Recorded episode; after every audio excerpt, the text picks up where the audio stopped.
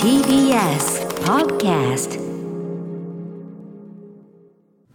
時刻は6時30分になりました。8月12日金曜日です。TBS ラジオキーステーションにお送りしているアフターシックスジャンクション。パーソナリティの私ライムスター歌丸です。本日は所属事務所会議室からリモート出演しております。そしてはい TBS ラジオ第6スタジオにいます。金曜パートナーの TBS アナウンサー山本貴明です。ここからは週刊映画辞表ムービーウォッチメン。今夜歌丸さんが扱うのはジュラシックワールド新たなる支配者です。歌丸さんお願いします。ということで今週は、えー この表は先週の中小概念警察というコーナーで決まった通り、えー恐竜という故障は、えーここでは使わずですね絶滅した爬虫類のクローンこの形で、えー絶滅したと恐竜が相性いいんじゃ。どうしてもセットになる。After Six Junction. さあここから私歌丸がランダムに決まった最新映画を自腹で鑑賞し評論する週刊映画辞表ムービーウォッチメン今夜扱うのは日本では7月29日から公開されているこの作品「ジュラシック・ワールド新たなる支配者」1993年のスティーブン・スピルバーグ監督によるによる、えーヒット作「ジュラシック・パーク」シリーズの6作目であり2015年から始まった「ジュラシック・ワールド」3部作の完結編。前作「炎の王国」で絶滅した爬虫類のクローン、えーすみません。今日あの映画表の中ね実質の表中で恐竜って言ったらあのウクライナ支援募金、えー1000円ずつさらにプラスさせるというシステムになっております、えーここはねねあのリスナーの表のところとか一応恐竜って一応言いますけど、はい。えー絶滅した爬虫類のクローンこと恐竜、えー世界に解き放たれて4年、えー人類を破滅させる可能性のある危険な研究を続ける巨大企業バイオシン社の陰謀を暴くためワールドシリーズあのジュラシック・ワールドシリーズの主人公オーウェンとクレア。さらにジュラシック・パークシリーズの主要人物アラン・グラント博士エリー・サトラー博士イアン・マルコム博士は、それぞれ力を合わせさまざまな危機に立ち向かう。主演は前作に引き続きクリス・プラットブライス・ダラス、ブライス・ダラス・ハワード。さらにサム・ニールローラ・ダーンジェフ・ゴールドブラムの旧シリーズのキャストも集結、え監督にはコリンコレントレコリン・トレボロワが復帰したということです、まあ、でも脚本はねあの前作も使ってるんでね一応一貫したシリーズとは言えるかもしれませんね、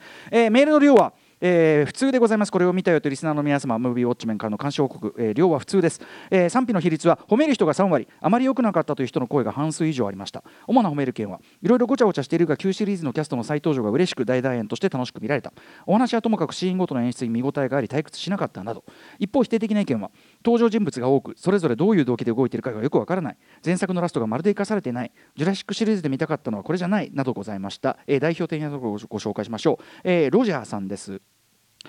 中継ぎの監督が散々散らかして丸投げしたところ1作目の監督が軌道を戻してなんとか畳んでみせたという構図は「スター・ウォーズ・スカイ・ウォーカー」の夜明に通じますが本作はあれに比べればそこそこうまく畳めてる方だと思います、まあ、でもあのコリン・トレボロー自身がねあの前作の脚本も書いてるんでねそこビジョンはまああったはずだとは思うんですけどね、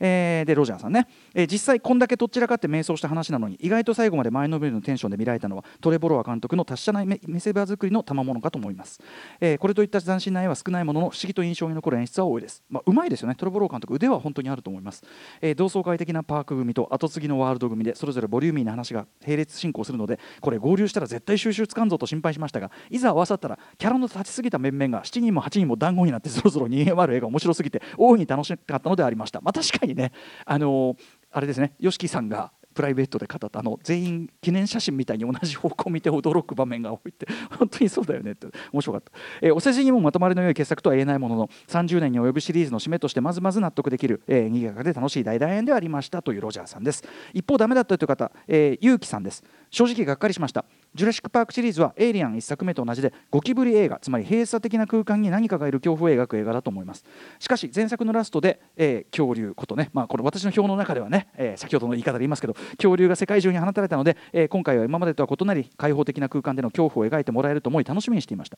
しかし今作は最終的に閉鎖的な空間での物語になってしまい今まで通りの展開で少し残念でした。また前作のラストで提示された人間は恐竜と共存できるのかという問いに対して全く回答していない点も気になりました。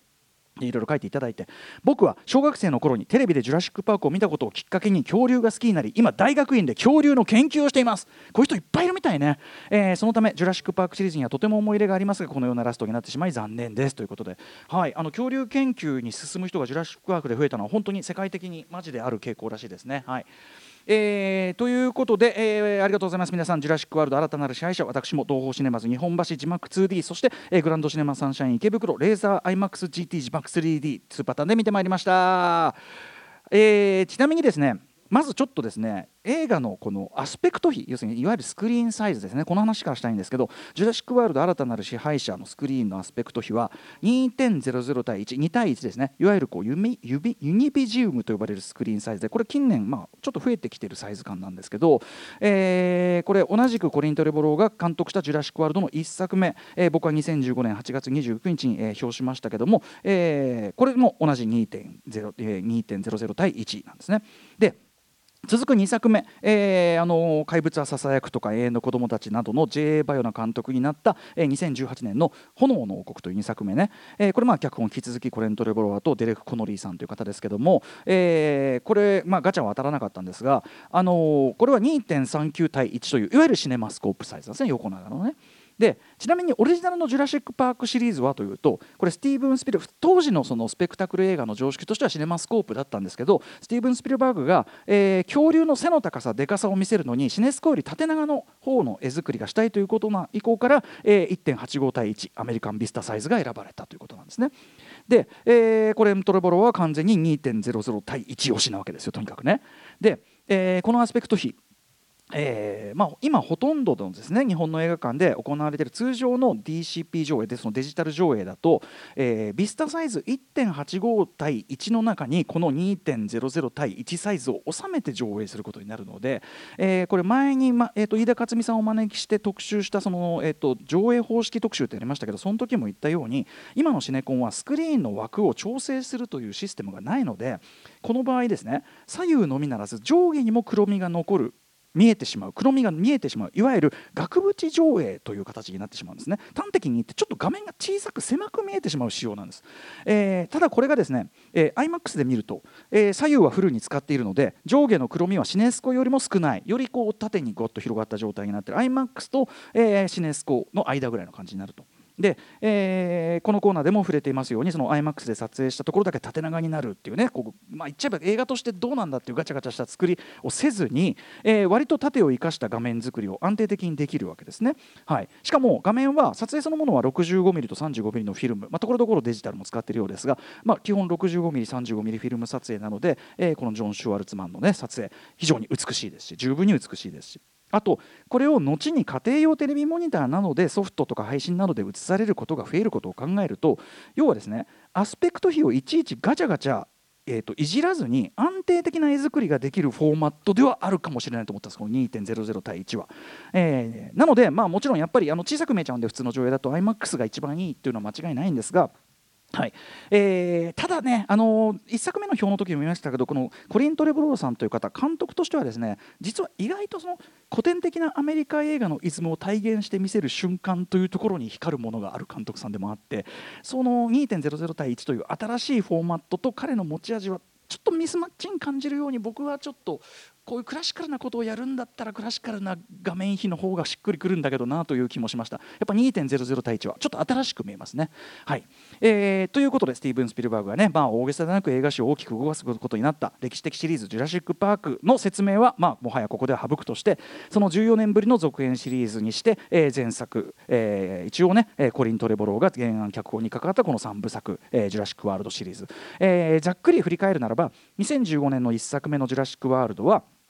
えーもうですね、えー絶滅した爬虫類のクローンを見ても象と同じにしか思わない世代を改めて引きつけるため DNA のいいとこ取りをした新種を作ってみましたというですね。これは言ってみればもう CG それ自体には驚かなくなってしまった世代を改めて引きつけるために過去の「ジュラシック・パーク」をはじめさまざまなエンタメ要素をいいとこ取りした新作を作りましたというですね、えー非常にこうまあ中身とこう作りが一致している作品ですね。特に、えークリス・プラット演じるオーウェンというですねインジインディ・ジョーンズ的なというよりもっと言えば西部劇のカーボーイ的な極めて古典アメリカ映画的、えー男性ヒーローを、まあ、絡めてきたところが新しい一手、ね、ジュラシック・ワールドの新しい一手ということですね、えーコリント・レボローさんのですね監督としての見せ方のうまさもあってですねこれはこれで悪くない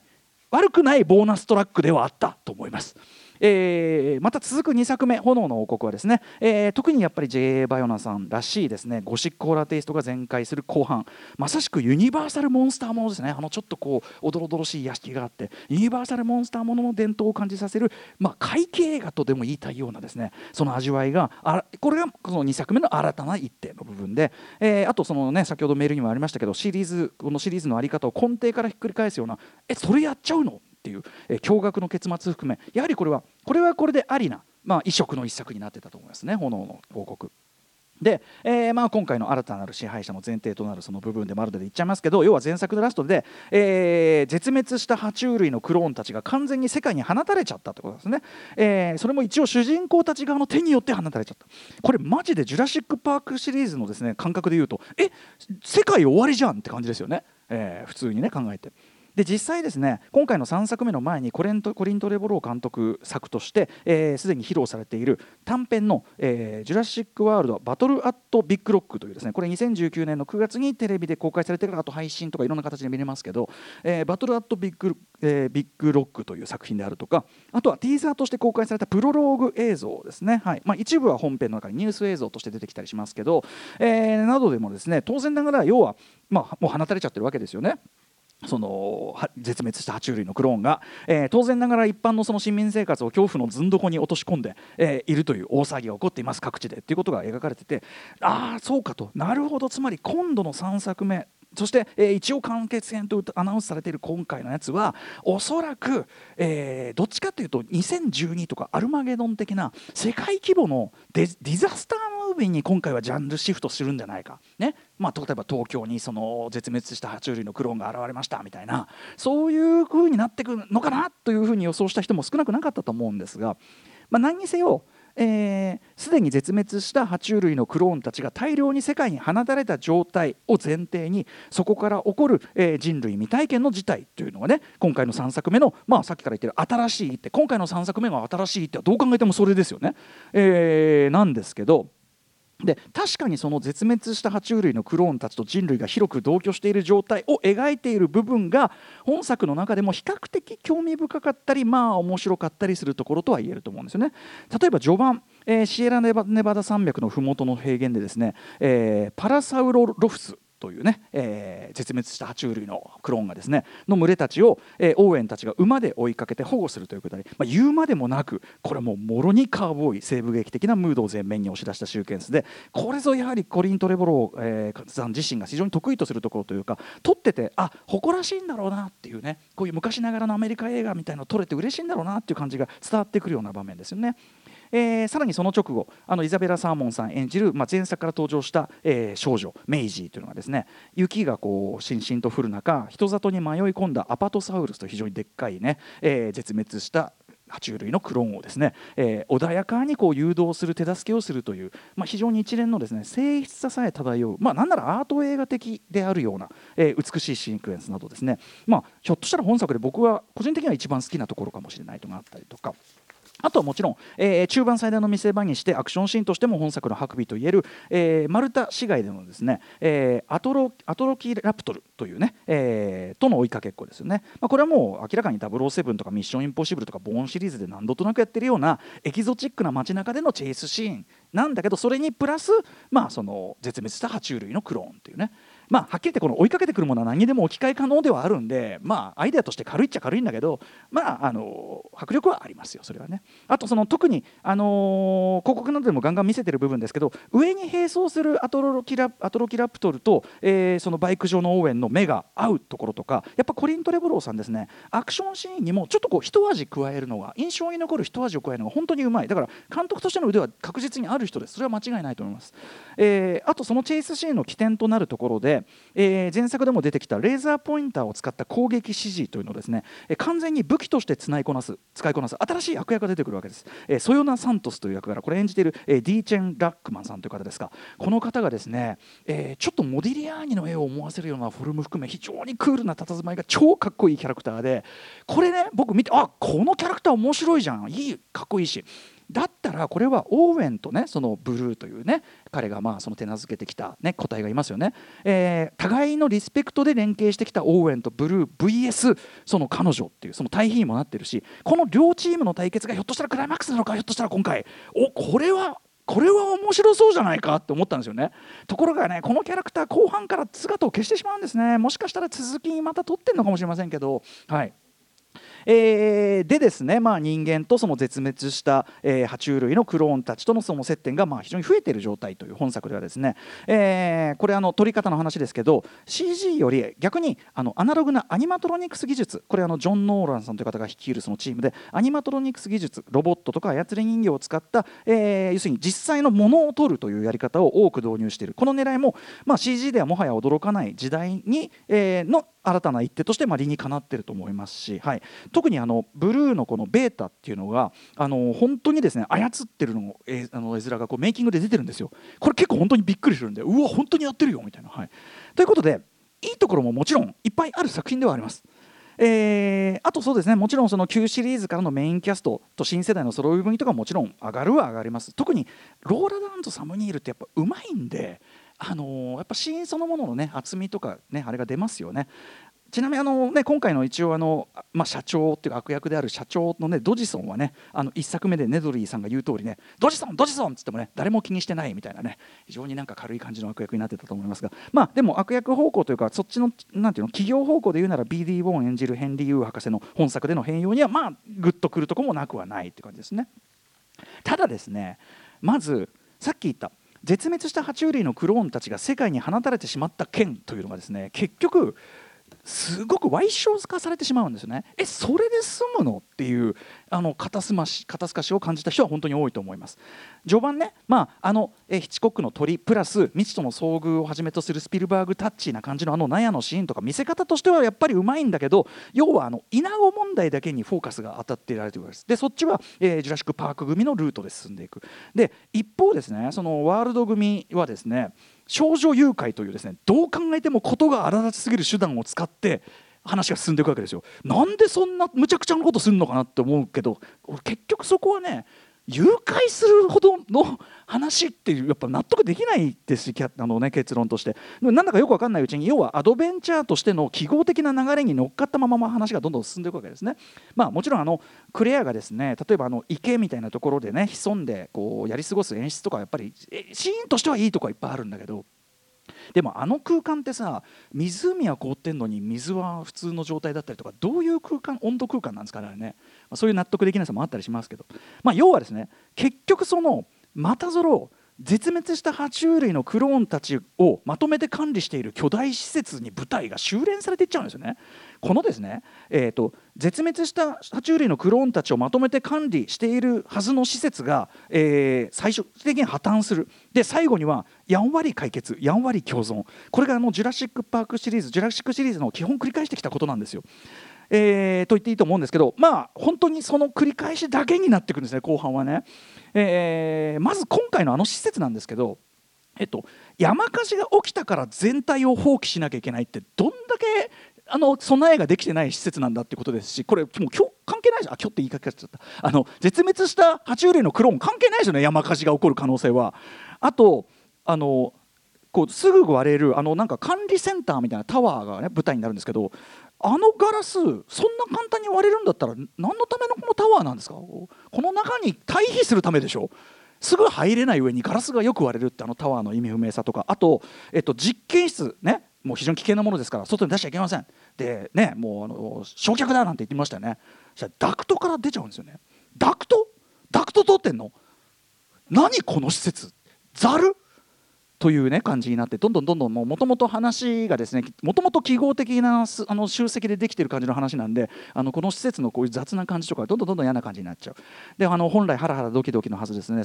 サスペンスアクションシーンも一個一個のシーンの出来とか見せ方は悪くないしなんならやっぱりコリン・トレボロはうまいんで一個一個のシーンは質は高いんです。なんだけどやたらと数が多く連続するだけでそれ自体に新鮮なアイデアとかはやっぱりあとトライとかは入ってないので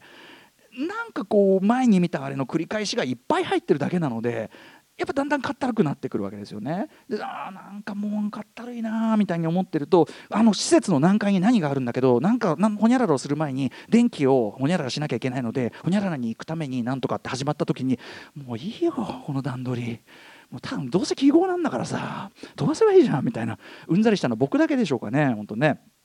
えーあとまあねもちろんあの毎度のお約束、えーあの T レックス、ね、ティラノサウルス、まあ、あの個体としてレクシーって言われているもうほとんどゴジラ化しつつある、えーレクシーという個体の T レックス対、えー何かのバトルというね大怪獣バトル的なやつですけど、えー今回はですねディワンダ・ワイス演じるそのパイロットのケイケイラというキャラクター。このキャラクターもかっこいいんだけどなんかそのなんか助けなきゃと思ったのみたいなぐらいの映画動機しか描かれないんでなんかもったいないんですよね。ものすごいなんかなんだこの人みたいな感じのキャラクターになってて。見た目はかっこいいんですけど、はい、でもねそのねケイラが、えー、と照明弾を撃つと、えー今回のラスボスである、えー、とギガントサウルスというのがそっち側を向く。するとそこにこうとあるものがいるわけですね。で、えー、とその飛び立ったヘリのライトで、えー、と一遍倒れていたその T レックスレクシーの目が照らされてっていうその流れの構成はやっぱよくできてたりするのであと勝負のつき方のキレの良さとかはすごくさすがってところもあってだからそのバトルそのものの見せ方とかはやっぱりまあ悪くはないんですよ結構いいんですよ。はい、一個一個はいいんですよね。にしてもですね今回のその先ほど言ったねやんわり解決やんわり共存ジュラシックシリーズねもう一回そうやって終わります。で毎回ちょっとこう微妙に欺瞞性はこう内包してるんですよ。だってさ、まあ、大体主人公たち側がいやお前らが悪いんだろうっていう話だったりするしあとやっぱりそのそもそもクローン技術を使ったもんなんでなんか自然は偉大といういや自然って言うけどさみたいな話だったりするんでもともと欺瞞性があるんだけど今回のエンディングで決定的にいくらなんでもという感じで欺瞞性がもうはっきりあらわになってしまったというふうに思います。要するにですね非常に安易に甘い幻想としての共存のイメージのみを提示するというのはむしろ自然とか生命に対するやっぱ倫理的軽視冒涜と言ってもいいと思うんですね。これ、はい、少なくとも非常に無責任な結論だと思います。これマイケル・クライトンが生きてたらどういうふうに思うのかなってちょっと思っちゃいましたね。端的に言えばもうとっちらかしてあげく本当に適当に風呂敷を畳んだ感じ。ただ一個一個にいい要素はあるのでという非常にもったいない感じでもあるという、はい。えー特にやっぱ脚本構成の問題が大きいと思います、えーパーク組とワールド組、えーこの2戦にしたことでやっぱり上調にもなってしまいましたし焦点もボケてしまったと思います。結果この長さということことでうんという感じがしますね。あの序盤のねあの性的なタッチあのアート映画的なタッチでいけばまあすごくいい映画にはなったと思いますがまあ現実的にはそれはなかなか難しいと思います。だったらさっき言ったように、あの悪の猛獣使いサントス VS 善の猛獣使いオーウェンチームのですねけれんみたっぷりな口頭向けでいいからそういうなんかアクションみたいなものをねなんかこう持ってくるとかって手もあったのかなという気がしますがね。はい。ということで、まあ、そんながない物め狙いをしても仕方ないんですけどね、はい。えーつくづく思いました。3作目で締めるって難しい、はい。えーまあ、いいとこもたくさんありますんでね、はい、ぜひぜひ見るんだったら、まあ、そのさっき言った画角問題もありますんで IMAX だとまあ多少評価15%増しぐらいにはなるかもしれません、まあ、夏休み、えー見るには結構なんじゃないでしょうか「ジュラシック・ワールド、えー新たなる支配者」ぜひぜひ劇場でウォッチしてください。ああ言わないで済んだ。恐竜って。あちなみにですね、はい。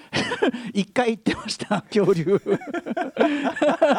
多分あのスピルバーグが恐竜の背の高さを示すためにかそのくだりじゃないかな、はいそうですね。やっちゃった。はい。あの最後の1回含めて1万2000円ね今日のね、えーガチャ余計回しと回してね。はい。ということでい。きます、来週の候補作品ちょっと地味めのラインナップかもしれませんが、えー、9作品いきます。最初の候補はこちら。タング。続いてはこちら。全部僕のせい。3つ目。プアン友達と呼ばせて。4つ目。LA コールドケース。5つ目。トラオ。6つ目女神の継承。7つ目。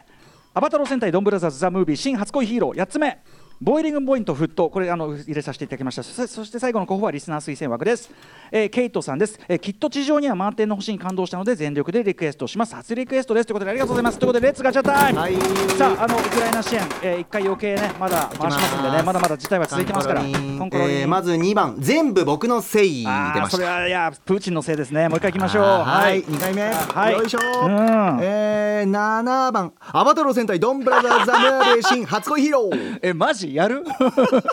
マジか。やろっか。ややるか。やるか。やるっきゃねえのか。どんどんどんブラザー。ズ 流れた。音楽流れた。お願いします。はーい、えードンブラザーズ見たという方からの数あのシリーズ見てないとどうなんですかね？ちょっとあの自信ないけどな。はい、えーもろもろ歌丸アットマーク TBS.CO.JP 歌丸アットマーク TBS.CO.JP までお送りください、えーということであの一応あれもリバイスも見ますね。After Six Junction.